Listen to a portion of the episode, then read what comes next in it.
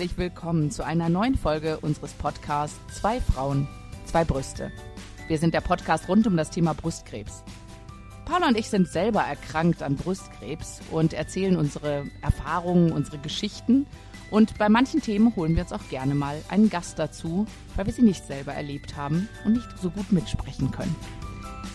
Ab und zu ist es bei uns auch mal ganz lustig. Was wir aber auf gar keinen Fall möchten, ist die Krankheit auf irgendeine Weise zu bagatellisieren. Ah, Alex, wir zwei wieder heute hier. Ich freue mich. ähm, für das heutige Thema haben wir uns entschieden, eine Triggerwarnung auszusprechen. Wir haben uns ein Thema gewählt, das wir sehr, sehr, sehr lange angehen wollten und doch nicht so genau wussten, wie, was äh, einfach vielleicht dafür spricht, dass wir genau da an einem Tabu kratzen, das wir eigentlich brechen wollen. Wir sprechen über den Tod. Während wir uns im Umgang mit der Erkrankung viel mit einer Selbstbestimmung auseinandersetzen, stellen wir fest, dass genau diese beim Thema Tod an ihre Grenzen stößt und äh, wo sie an ihre Grenzen stößt und warum das so ist. Wir haben heute einen Gast bei uns oder eine Gästin und ähm, ja, wir werden mit ihr ein bisschen um den Elefanten im Raum äh, herumgehen und ihm vielleicht einen Namen geben. Isabel, schön, dass du bei uns bist. Herzlich willkommen. Ja, hallo, vielen Dank. Ich bin Isabel, ich bin 34 und komme aus Strahlen am Niederrhein. Bin heute als Angehörige mit dabei. Vielen Dank. Ja, super. Schön, dass du da bist, Isabel. Magst du uns ganz kurz erzählen, was äh, du als Angehörige erlebt hast? Ja, ich habe zusammen mit meiner Schwester Corinna unsere Eltern begleitet, die in den letzten 30 Jahren leider wiederholt an verschiedenen Krebserkrankungen gelitten haben und daran zuletzt auch beide verstorben sind. Ähm, diese Erfahrung mit dem Verlust eurer Eltern oder dem Begleiten der Krebserkrankung haben euch dazu bewogen, heute eine Petition ähm, also eine sehr erfolgreiche Petition bis dato äh, in die Wege zu leiten. Es geht um selbstbestimmtes Sterben, also mit dem Namen Mein Ende gehört mir. Möchtest du darüber ein bisschen erzählen? Ja, wir haben leider zuletzt zweimal ganz deutlich sehen müssen, wie wir beide irgendwann auch nicht sterben möchten. Und das hat bei uns dazu geführt, dass wir uns für das Thema einsetzen möchten und unseren Eltern somit auch gedenken. Wir möchten andere Menschen andere Möglichkeiten bieten. Natürlich ist es immer wichtig, erst alles auszuschöpfen, was geht, um das Leben zu erhalten, das Leben wiederherzustellen. Aber es ist auch genauso wichtig einzusehen, wann irgendwann der Punkt gekommen ist, an dem es leider nicht mehr bergauf geht, sondern immer nur weiter bergab. Und auch das muss man ernst nehmen und auch vor allem die Wünsche der Betroffenen in der Situation respektieren. Das ist uns sehr wichtig und dafür möchten wir uns einsetzen. Das ist ja ein Riesenthema auch. Also ich sage ein sehr individuelles Thema natürlich. Ne? Es gibt ja manche Leute, die wirklich nur noch mit einem Faden am Leben festhängen, aber auf jeden Fall leben möchten. Und manche, die sagen, nee, also, ne, also ich kenne auch, dass manche Leute gesagt haben, wenn ich in, bei der Krankheit nochmal ein Rezidiv bekomme, dann äh, möchte ich, das, das mache ich nicht nochmal durch, das Ganze. Ne? Also das gibt es, das ist ein Riesenspektrum. Mich würde jetzt mal interessieren, ähm, Sterbehilfe ist ja ein, oder ähm, wie hast, du hast Sterbehilfe nennst du es gar nicht, ne? Entschuldigung. Ähm, äh, es, aber es ist ja natürlich ein Thema, was viel diskutiert ist und ähm, wo wir auch sagen, wo viele Leute immer in die Schweiz, nach Belgien gucken, was ist denn der Stand heute in Deutschland bei dem Thema? Ja, es gibt auf jeden Fall Länder, vor allem auch um uns herum, die auch ähm, in der jüngeren Vergangenheit da ganz viel bewegt haben. Da war jetzt zuletzt beispielsweise auch Spanien mit dabei, die das Ganze mit legalisiert haben.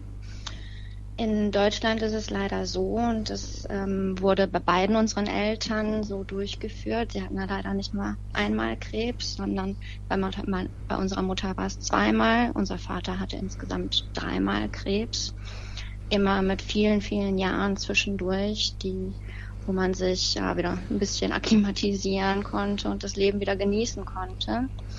Aber es hat uns alle immer wieder eingeholt, das Thema. Und ähm, ja, zuletzt war es dann bei unseren Eltern so, dass wir nur die Möglichkeiten hatten, die schon legal sind in Deutschland. Das heißt, wir sprechen über passive Sterbehilfe und indirekte Sterbehilfe. Es ist einmal, dass man ja, versucht, mit verschiedenen Medikamenten das Leiden zu verringern, was eventuell aber auch ein kürzeres Leben zur Folge haben kann. Und auf der anderen Seite das Sterben lassen durch ja, Unterlassen lebensverlängernde Maßnahmen, dass halt wirklich dann Nahrungsmittel abgebrochen werden beispielsweise. Das ist halt das, was man tun kann.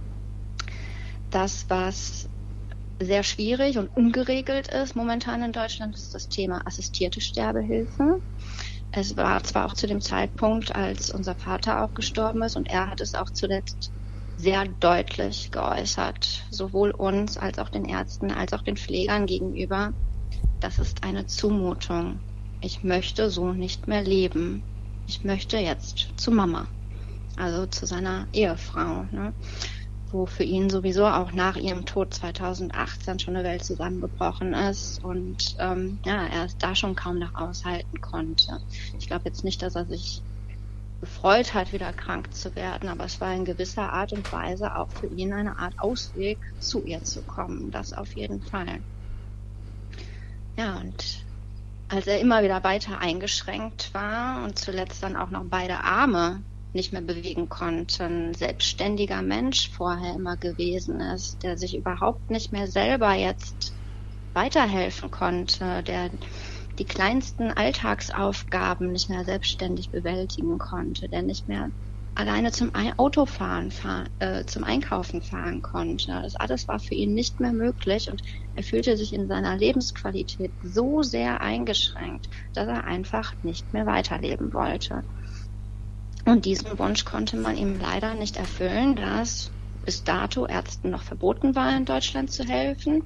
Das hat sich Gott sei Dank zwischenzeitlich seit Mai 2021 zumindest in einigen Bundesländern in Deutschland geändert. Es sind leider noch nicht alle Berufsordnungen dahingehend angepasst worden. Was genau hat sich da geändert im Mai letzten Jahres?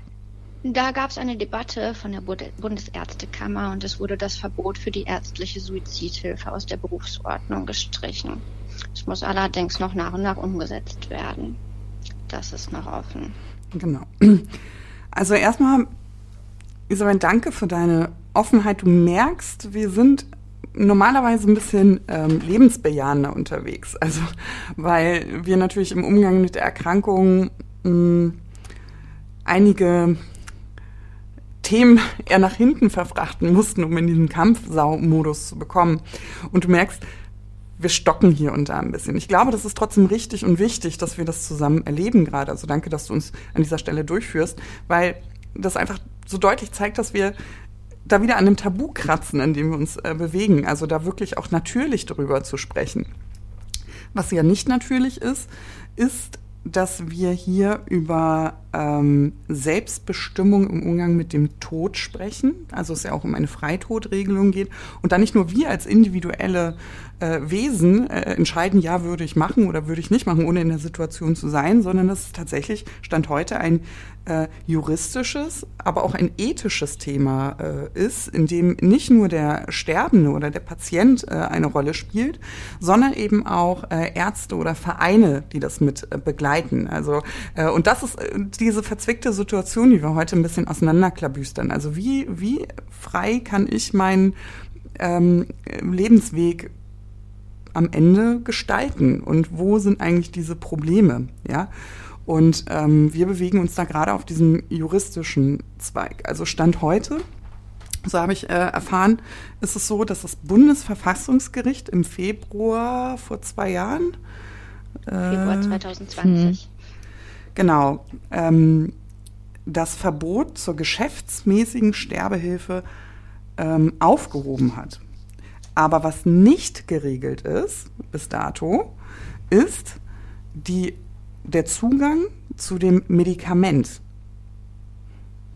Also mit anderen Worten, ich übersetze das mal, ist eine aktive Sterbehilfe durchaus erlaubt. Aber womit? Das ist irgendwie die Grauzone, in der wir uns aktuell befinden. Das ist, korrekt, oder? Das heißt, mit der Regelung, die besteht, ähm, man hat ein Gebot, aber kein Werkzeug so richtig. Ja, wir sind seitdem das Bundesverfassungsgericht das Urteil von oder das Gesetz von 2015 aufgehoben hat und für verfassungswidrig erklärt hat, finden wir uns in einer Grauzone, weil auch der Bundestag sich seitdem noch nicht so deutlich positioniert hat und noch keine neuen Gesetzesgrundlagen geschaffen hat, um die Sterbehilfe in Deutschland weitergehend zu regeln. Und zwei große Probleme gibt es dabei. Das ist einmal, dass halt noch nicht alle Ärzte auch so helfen können, wie sie das eventuell auch gerne möchten, weil es einfach noch von der Berufsordnung teilweise verboten wird. Wie gesagt, das ist bisher nur in einigen Bundesländern bereits geändert worden.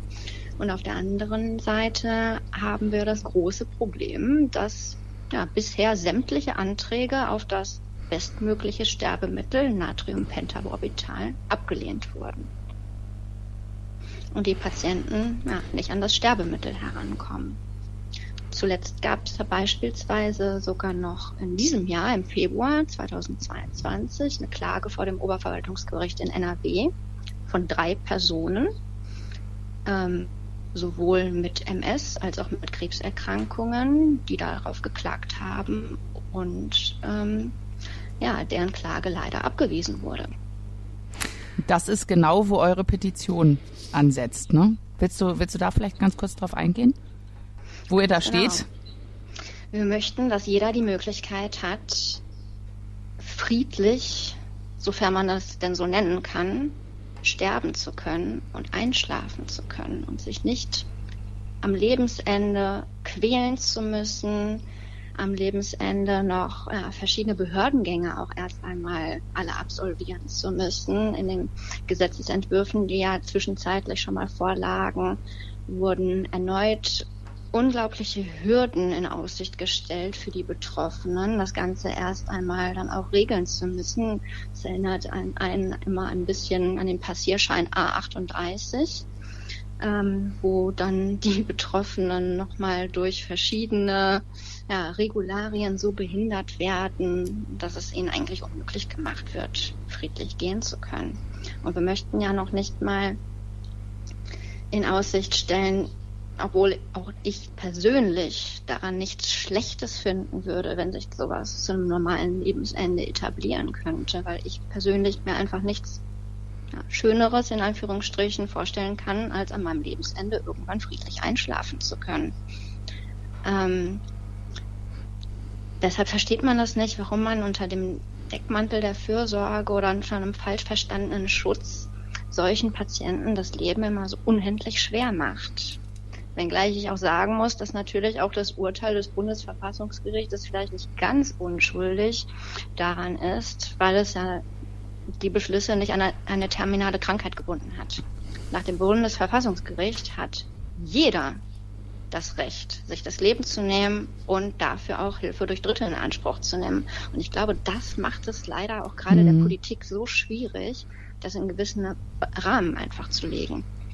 Also ich würde tatsächlich auch so weit gehen, dass wir im Moment Stand heute ja gar nicht, ähm, dass diese Nichtregelung eigentlich ein größeres Risiko ist, ja, also ein größeres ethisches Risiko ist, weil natürlich niemand weiß, wie er sich verhalten soll. Also im Moment ist es so, wie ich das verstanden habe, ähm, steht uns ein bisschen das ähm, BTMG, also das Betäubungsmittelgesetz, ähm, im Weg, dass ähm, diesen Zugang zu diesem Medikament äh, nicht, ja, wie sagt man, ähm, nicht zulässt. Ja, weil im äh, BTMG ist geregelt, dass die medizinische Versorgung sichergestellt werden soll und dass krankhafte Beschwerden geheilt oder gemindert werden. Also ähm, es steht eben auch nichts formuliert von einem ähm, von, von einem Benutzen zu, zu einer Sterbehilfe. Ich muss da jetzt mal ganz, puh, ja, ganz ehrlich fragen, ja, wir befinden uns ja an einer ethischen Selbstbestimmung. Das heißt, nicht ein Dritter bestimmt über den Tod. Das geht nicht. Das geht auch in unseren Nachbarländern nicht. Ja, also es kann nicht ein Arzt sagen, dieser Patient, das hat keinen Sinn mehr, wir sterben, sondern wir sprechen die ganze Zeit darüber, dass der Patient selbstbestimmt ähm, diese Art von Freitod, also Suizid, wählen kann und auch selber nach Möglichkeit noch durchführt. Ja, das ist sozusagen der Ausgangspunkt jeglicher Diskussion. Nur das Mittel, das steht nicht zur Verfügung. Also die Ärzte dürfen, vielleicht mal so in den Raum gehustet, in Überdosis andere Mittel verwenden. Aber das, also das ist erlaubt, das ist mhm. auch legal, Stand heute. Bei aber stattgefunden, ja. Genau. Also ähm, der Arzt darf das auf Wunsch des Patienten durchführen. Aber das Mittel, um das es geht, also dieses friedliche Einschlafen, das ähm, darf Stand heute nicht passieren. Und wir fragen uns einfach, warum ist das so? Also wir können euch aufrufen, hier ist der Link, ähm, den packen wir natürlich äh, in die Show Notes. Da könnt ihr euch die Petition nochmal durchlesen, damit das unserem Bundesgesundheitsminister Karl Lauterbach vorgelegt werden kann.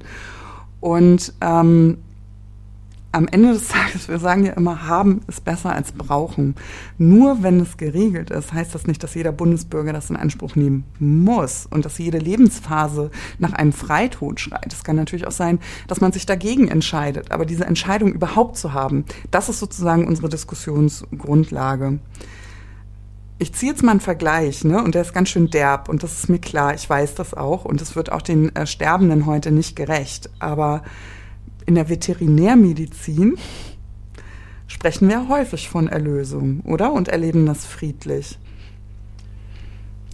Einfach mal so als Gedankengang mhm. ähm, in den Raum gestellt. Aber wir Menschen dürfen es über unser Schicksal nicht, nicht bestimmen. Ich finde das ganz schön krass. Also ich gebe zu, ich habe mir darüber nicht so viele Gedanken gemacht. Also als ich krank geworden bin, da habe ich immer die Szenerie im Kopf gehabt, was ist, wenn ich nicht mehr da bin. Aber diesen Sterbeprozess, damit habe ich mich gar nicht auseinandergesetzt. Dabei ist es umso wichtiger eigentlich, dass man sich darüber ähm, Gedanken macht, dass sowas auch ausgestaltbar wäre, oder? Wie seht ihr das? Habt ihr da schon mal dran gedacht, selbst? Also ohne die Berührungspunkte in eurer Vita zu haben? Ja, den anderen Berührungspunkt hatten wir ja tatsächlich auch. Und ähm, ja, das ist auch immer so ein Punkt, wo wir immer sagen, na, damit hat unser Leid irgendwie vor ein paar Jahren begonnen, unsere, ähm, ja, unser Verabschieden müssen von unseren nächsten Liebsten. Als erstes ist unser Hund da, damals tatsächlich gegangen und wir hatten die Möglichkeit, ihn zu erlösen. Wir waren alle zusammen im Wohnzimmer, haben zusammengesessen, uns Kraft gegeben, uns alle im Arm gehalten und uns von unserem geliebten Haustier verabschiedet, was uns 13,5 Jahre lang begleitet hat und natürlich für uns auch eine Art Familienmitglied gewesen ist. Natürlich ist der Tod von Lucky was anderes gewesen als hinterher nochmal der Immer. Tod von Mama also, ne? Auf jeden Fall. Aber was da halt auch für uns so wichtig war und was uns so viel Kraft gegeben hat, ist, dass wir einfach alle gemeinsam dabei waren und ja, uns verabschieden konnten einfach auch. Und die Möglichkeit hatten wir teilweise bei Mama und auch bei Papa nicht, weil man weiß nicht genau, wann ist denn jetzt wirklich der Zeitpunkt des letzten Atemzugs gekommen, auf den ja leider in Deutschland derjenige dann warten muss, weil ihm anders vorher nicht richtig geholfen werden kann.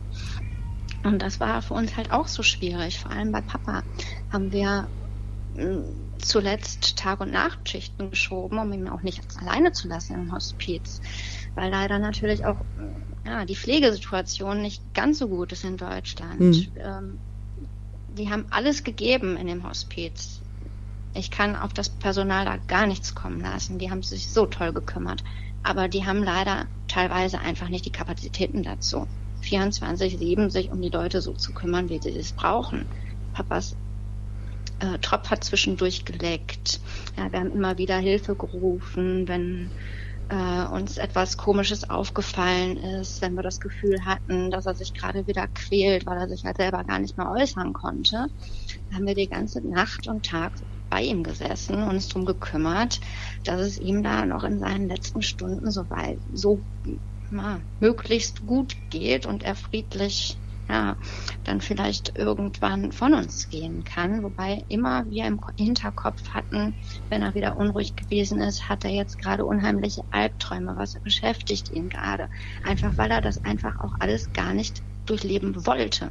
Er wollte das nicht. Er wollte nicht unter einem Morphiumtropf langsam dahin vegetieren. Er wollte einfach einschlafen und zu Mama. Das ist, also, also es ist, äh, also ich habe so einen Klotz, Kloß im Hals, muss ich sagen, mich berührt das wirklich total. Und ähm, ich, ich finde, es ist natürlich auch so eine Gratwanderung. Ne? Ähm, wenn, wenn du, sowas muss natürlich geregelt sein, weil äh, es kann ja auch falsch ausgenutzt werden. Leider Gottes. Es gibt ja auch viele schwarze Schafe, muss man, muss man immer berücksichtigen. Deswegen bin ich da auch für Regelung und äh, dass, dass es äh, klar geregelt ist. Ich, was mir gerade einfiel, ähm, habt ihr mal den Film gesehen ähm, mit Florian David Fitz, Hin und Weg? Das ist, nee, ähm, also es, es, ist für mich jetzt mal, ich, ich, ich, wer sich mit dem Thema befassen möchte, da wäre das von mir jetzt mal eine Filmempfehlung. Also ich habe das jetzt noch sehr im Kopf. Er, äh, er, ist, er leidet in dem Film nicht an Krebs, er hat, äh, ich glaube, es ist ALS oder so. Ähm, also er hat auf jeden Fall eine Krankheit, äh, die unheilbar ist und entscheidet sich, dass er nach Belgien fährt und äh, selber den Zeitpunkt seines Todes bestimmt. Ähm, das Fatale ist, dass er den Mitreisenden das nicht erzählt, weswegen sie nach Belgien fahren. Das ist ein bisschen so ein Dings. Aber ich, ähm, ich muss sagen, ich habe mich durch diesen Film, habe ich mich zumindest mental einfach mit diesem Thema auch auseinandergesetzt. Und ähm, es hatte da was sehr, sehr, also was mich sehr traurig gemacht hat. Ähm, aber auf der anderen Seite, sich einfach mal damit zu befassen. Und da bin ich ganz bei Paula, dass ich sage, ich habe mich auch mit dem Sterben an sich da habe ich nie dran gedacht, sondern eher das, was ist denn, wenn ich tot bin? Aber ich habe nie daran gedacht, okay, was ist, wenn es mir ganz schlimm geht und äh, ich dahin sieche und ähm, ja, und ich finde, da müsste eigentlich jeder mal sich ein bisschen mit diesem, vielleicht ist dieser Film ein ganz guter Einstieg in das Ja, ich glaube, es ist immer Thema. einfacher, ähm, es ist immer einfacher, sich damit zu beschäftigen, wenn man Fakten weiß. Also mhm. wenn man Optionen hat. Ne? Mhm. Und diese Optionen sind im Moment sehr, sehr schwammig, was es äh, auf vielen Erkrankten natürlich sehr, sehr schwierig macht. Also ich habe ja meinen Vater auch begleitet. Vor zwei Jahren ist er verstorben, auch an den Folgen äh, seiner Krebserkrankung. Und ähm, jeder, der einen geliebten Menschen so hilflos erlebt, ja, der merkt auch, wie schwierig das ist, sowas auszuhalten. Also ich habe immer gedacht, ähm, was wäre denn, ich könnte da auch liegen.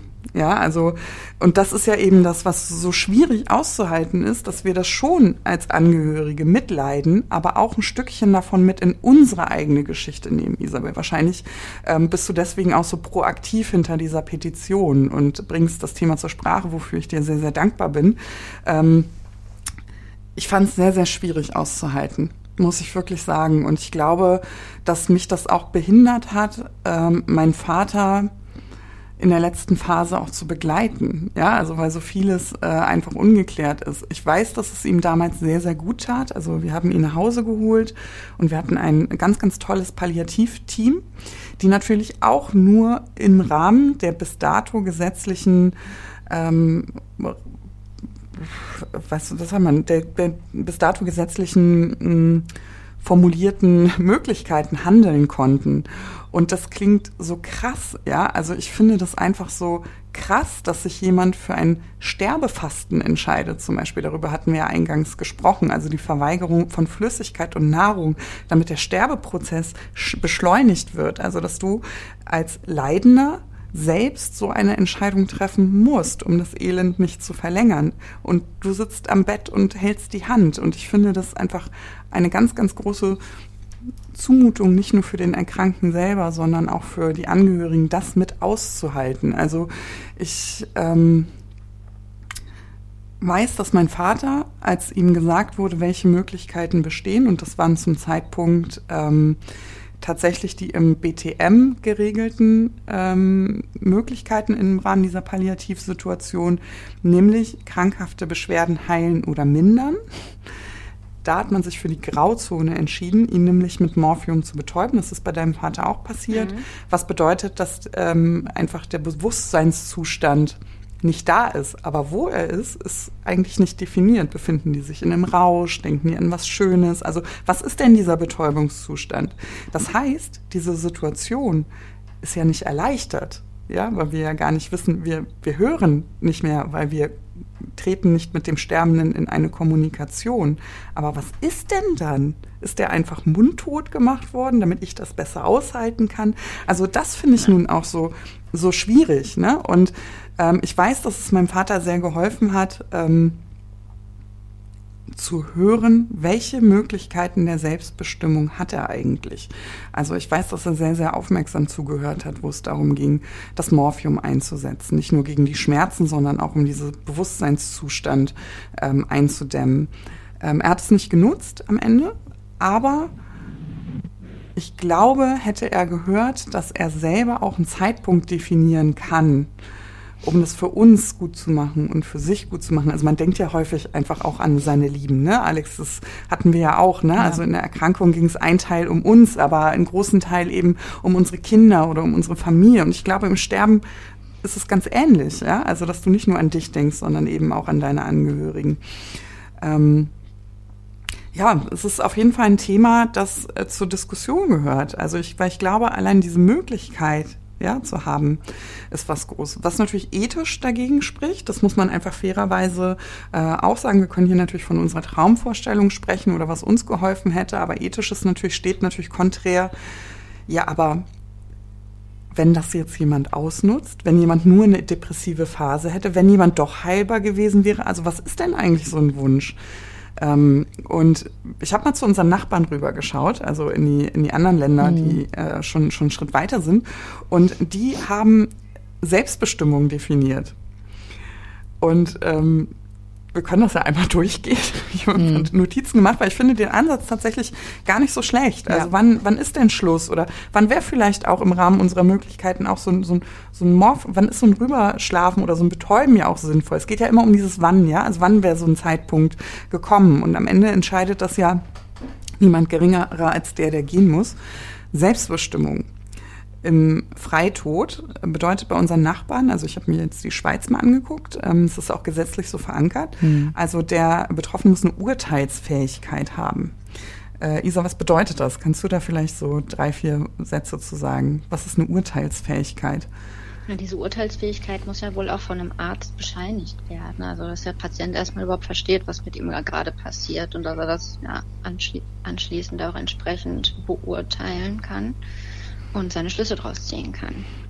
Genau, also weiter noch ist es so, dass ähm, und deswegen, wenn es zu so einer Gesetzesänderung kommt, ist es umso wichtiger, dass wir uns im Gesunden damit auseinandersetzen, mhm. weil eine Urteilsfähigkeit ist auch das, das im eigenen Willen passiert und nicht durch ähm, einen Dritten zum Beispiel. Also ich muss selber für mich entscheiden, dass diese Freitodoption in Frage kommt und das kann ich nicht mehr so gut, also ich, es geht aber nicht mehr so gut.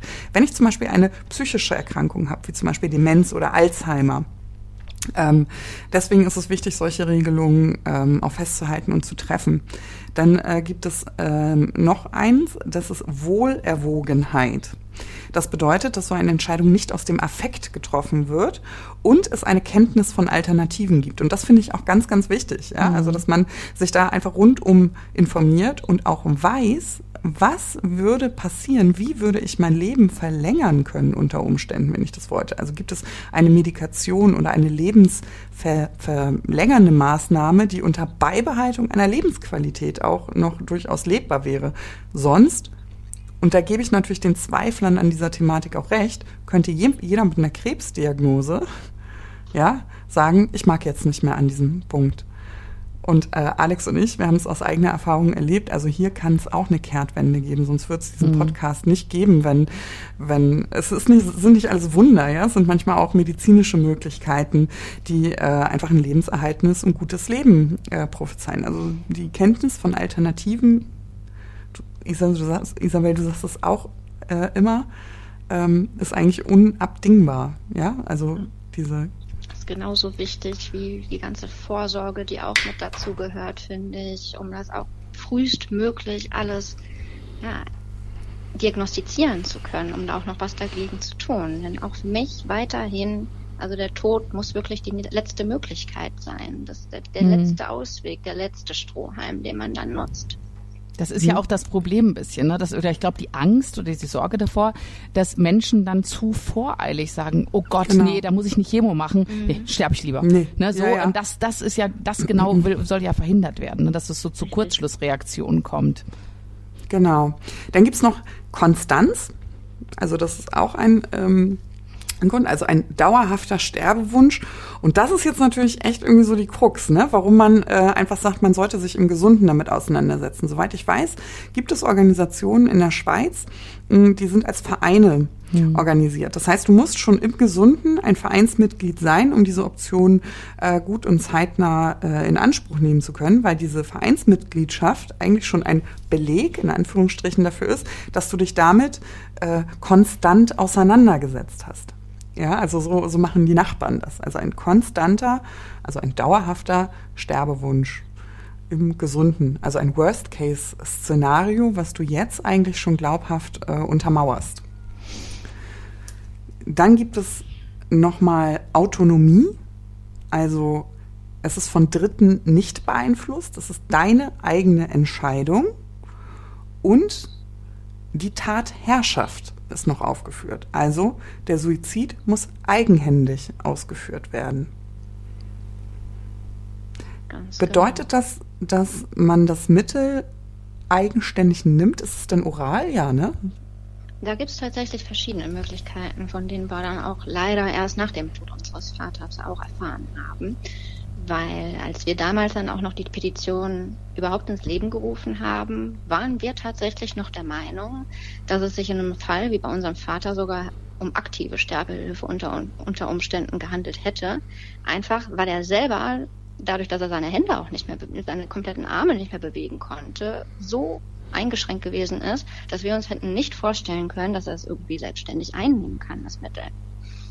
Aber es gibt Möglichkeiten, jemandem beispielsweise dann ein Glas zu reichen mit einem Strohhalm. Er wäre ja immer noch in der Lage gewesen, das äh, mit dem Mund herauszusaugen. Auch da hätte er nach wie vor selbst die Tatherrschaft gehabt. Hm. Also diesen ganzen ausgeklügelten Unterschieden, Feinheiten sich hier leider da auch nicht so wirklich aus. Das ist mhm. ein ganz schwieriges Thema. Ja. Vorher auch, ja, ja. tatsächlich. Ich finde es auch, ähm, da, da muss ich jetzt, die, äh, ich weiß, ich bin nicht so die regelmäßige Hörerin äh, von äh, True Crime Podcasts, aber ich weiß, die Paula ist da sehr behört in, in, in dem oh Thema. Und das ist natürlich, das habe ich trotzdem, muss ich immer sagen, immer im Hinterkopf auch. Ich denke, ja, aber wenn ich dann zum Beispiel Mitglied werde in so einem Verein und dann sagt, äh, was weiß ich, ein, paar, ein bisschen später, ähm, werde ich Opfer eines Verbrechens, wo mir jemand sowas einflößt und ich lieg da tot und alle sagen, ja, wieso? Das hat die selber genommen, die hatte das doch vorher, die war da doch schon Mitglied, ist doch alles klar.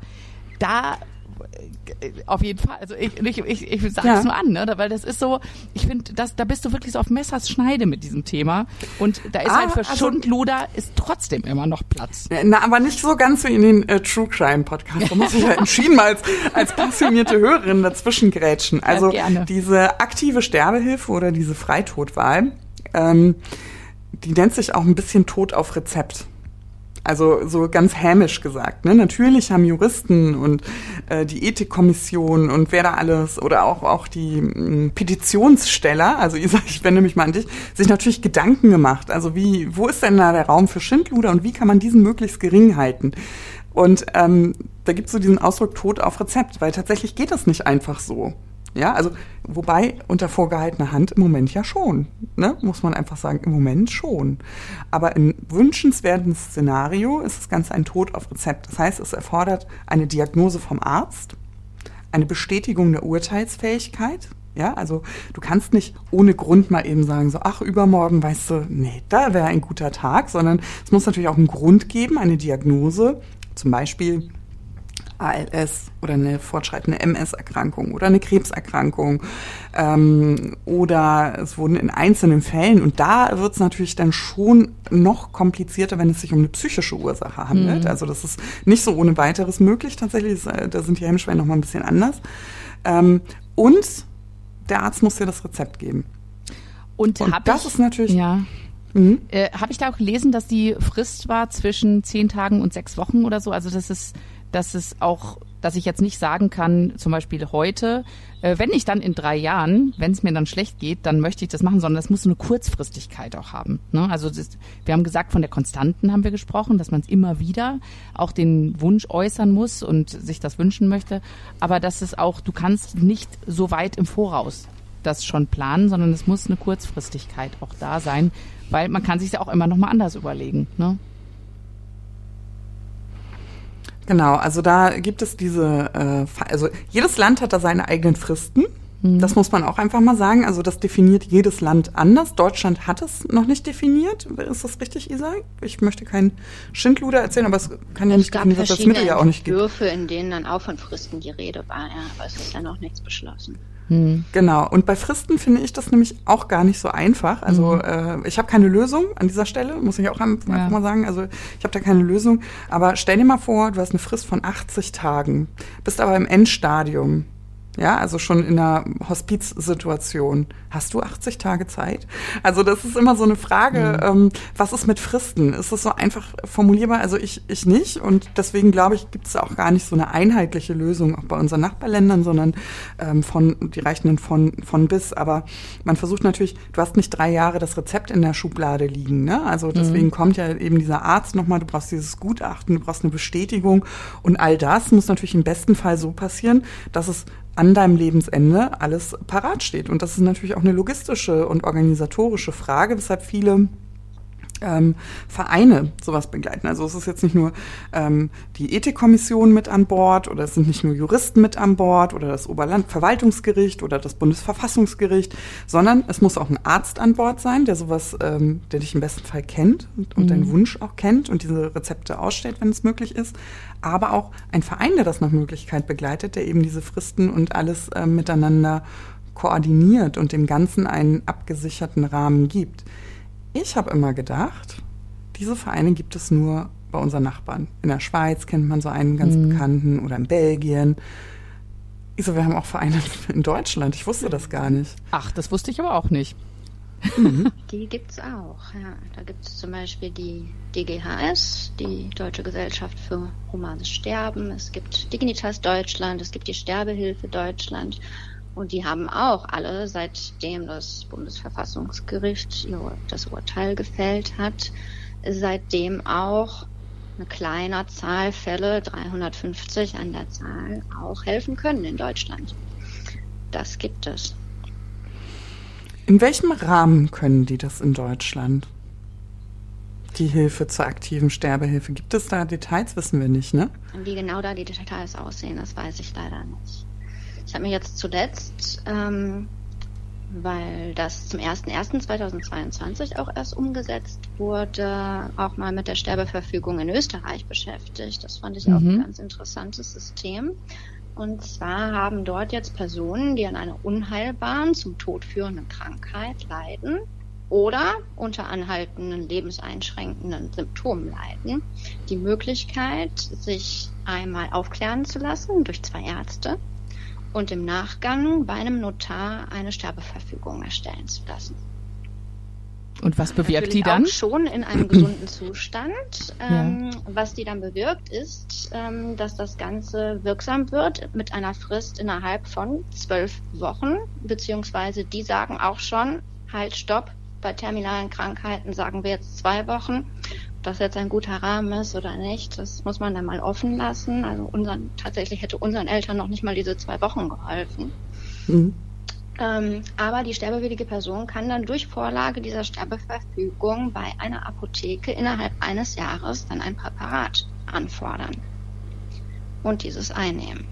Was ich ein bisschen schade finde, ist, dass die überall so ein bisschen alleine damit auch gelassen mhm, werden. Das Was war, ich mir wünschen würde, ja. ist, dass eine kundige Person, und das kann für mich eigentlich nur ein Arzt oder eine medizinische Fachkraft oder eventuell ein neuer Beruf eines Sterbehelfers hm. ähm, ermöglichen, dass die Leute einfach auch in diesem Moment, wenn sie es einnehmen, bis das dann tatsächlich der letzte Atemzug getan ist, dass sie nicht alleine gelassen werden.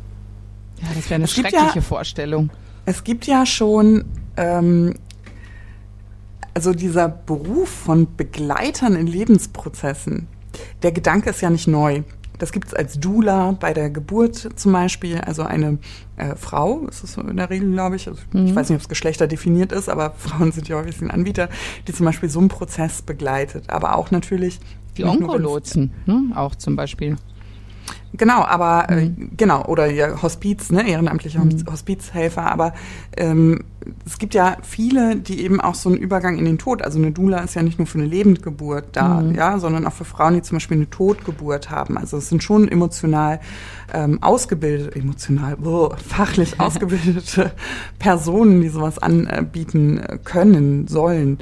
Mm, und so gibt es natürlich auch SterbebegleiterInnen, ne? also ähm, Menschen, die so auf Mindset-Ebene tatsächlich ähm, so einen Sterbeprozess begleiten oder die Auseinandersetzung mit dem Tod. Alleine, dass das ja schon nicht ähm, zu, zu so einem einsamen Problem wird. Also ich finde den Gedanken, Isa, den du, oder Isabel, Entschuldigung, du würdest lieber Easy genannt werden, nicht? Ähm, äh, ich finde diesen Gedanken eigentlich so schön, dass es Usus sein kann, ähm, sich für sowas auch einen emotionalen Beistand zu geben. Also ich finde, wir sind in Deutschland noch so, dass man sagt, okay, entweder du bist gesund und machst alles alleine oder du nimmst, gehst halt zum Psychologen. Aber dieses gehst halt zum Psychologen ist ja gar nicht so eine einfache Sache, weil es gar nicht so viele gibt. Also das ist gar nicht so eine niedrigschwellige Option, nee. wie uns immer allen suggeriert wird. Also auch wie nicht lange so wartet man auf ne? Therapieplätze? Ne? Ja, ja. Gar nicht, ja. ja. Aber vielleicht ist ja genau so eine Institution oder solche Berufe, die auch auf so einer Mindset-Ebene ähm, da sind und eben auch diesen pflegerischen, medizinischen Aspekt haben. Vielleicht ist es ja so ein Beruf der Zukunft. Also ich finde auch, ähm, wenn man in unsere Nachbarländer guckt, ähm, das Ganze über einen Verein machen zu lassen, auch sehr, sehr schön, weil die mhm. natürlich auch später helfen wo, in der Bestattung, ja, also einer mh, mm, Sterbeverfügung geht natürlich auch eine Bestattungsverfügung einher. Also der Sterbende setzt sich ja nicht nur, und das sagen wir ja auch, dass es ähm, einfach für die Angehörigen ist, ne? nicht für sich selbst unbedingt. Also Beerdigungen sind ja auch für die Lebendigen, aber es kann natürlich auch, und da kommen wir ja so langsam hin, dass so Bestattungsverfügungen, da fängt man an drüber zu sprechen, da fängt man an, sich damit auseinanderzusetzen. Ähm, warum kann das nicht miteinander einhergehen? Ne? Man muss keins von beiden in Anspruch nehmen. Ja, aber es zu haben. Vorbereitung, ne? die mhm. ist so wichtig, das schon im Hinterkopf zu haben, dass wir einfach alle nicht unsterblich sind, dass für uns mhm. alle irgendwann mal das letzte Stündlein schlagen wird. Man hat halt leider oft noch bei vielen das Gefühl, es wird so von einem weggedrängt und ja, mir passiert das ja auch nicht mit solchen Krankheiten. Ne? Man möchte sich das alles ja auch überhaupt gar nicht vorstellen. Das sind Themen, mit denen man sich einfach absolut nicht beschäftigen möchte und deshalb werden die so weit weggedrängt, wie es einfach nur geht.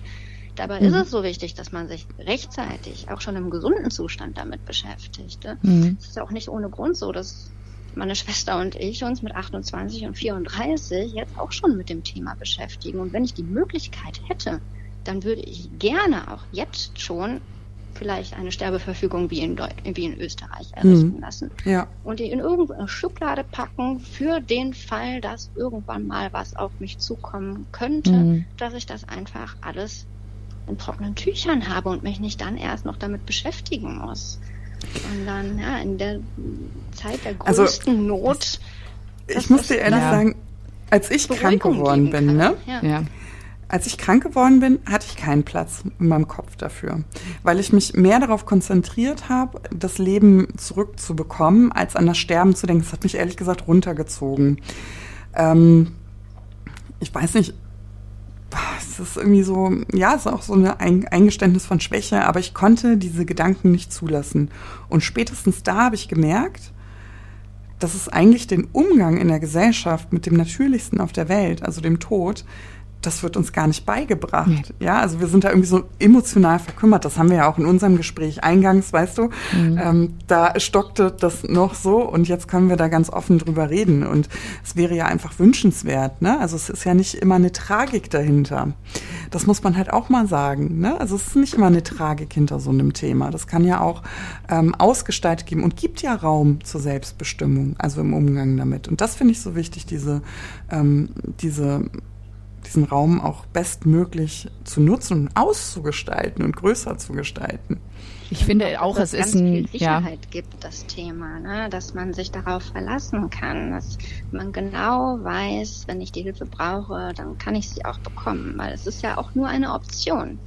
Selbst wenn es vielleicht wirklich irgendwann, so wie wir das fordern, einen Rechtsanspruch geben sollte auf professionelle Sterbehilfe, heißt das ja nicht, dass jeder die auch in Anspruch nehmen muss Mhm. Das hat man ganz oft bei den Orientierungsdebatten, zum Beispiel auch im Bundestag gesehen, dass viele Politiker da auch vielleicht so eine Angsthaltung haben, dass mit so einem Rechtsanspruch dann vielleicht auch gleich das große Massensterben losgeht, was sich aber auch in umliegenden Ländern nirgends gezeigt hat, mhm. dass mit der Legalisierung die Zahlen da rapide gestiegen wären.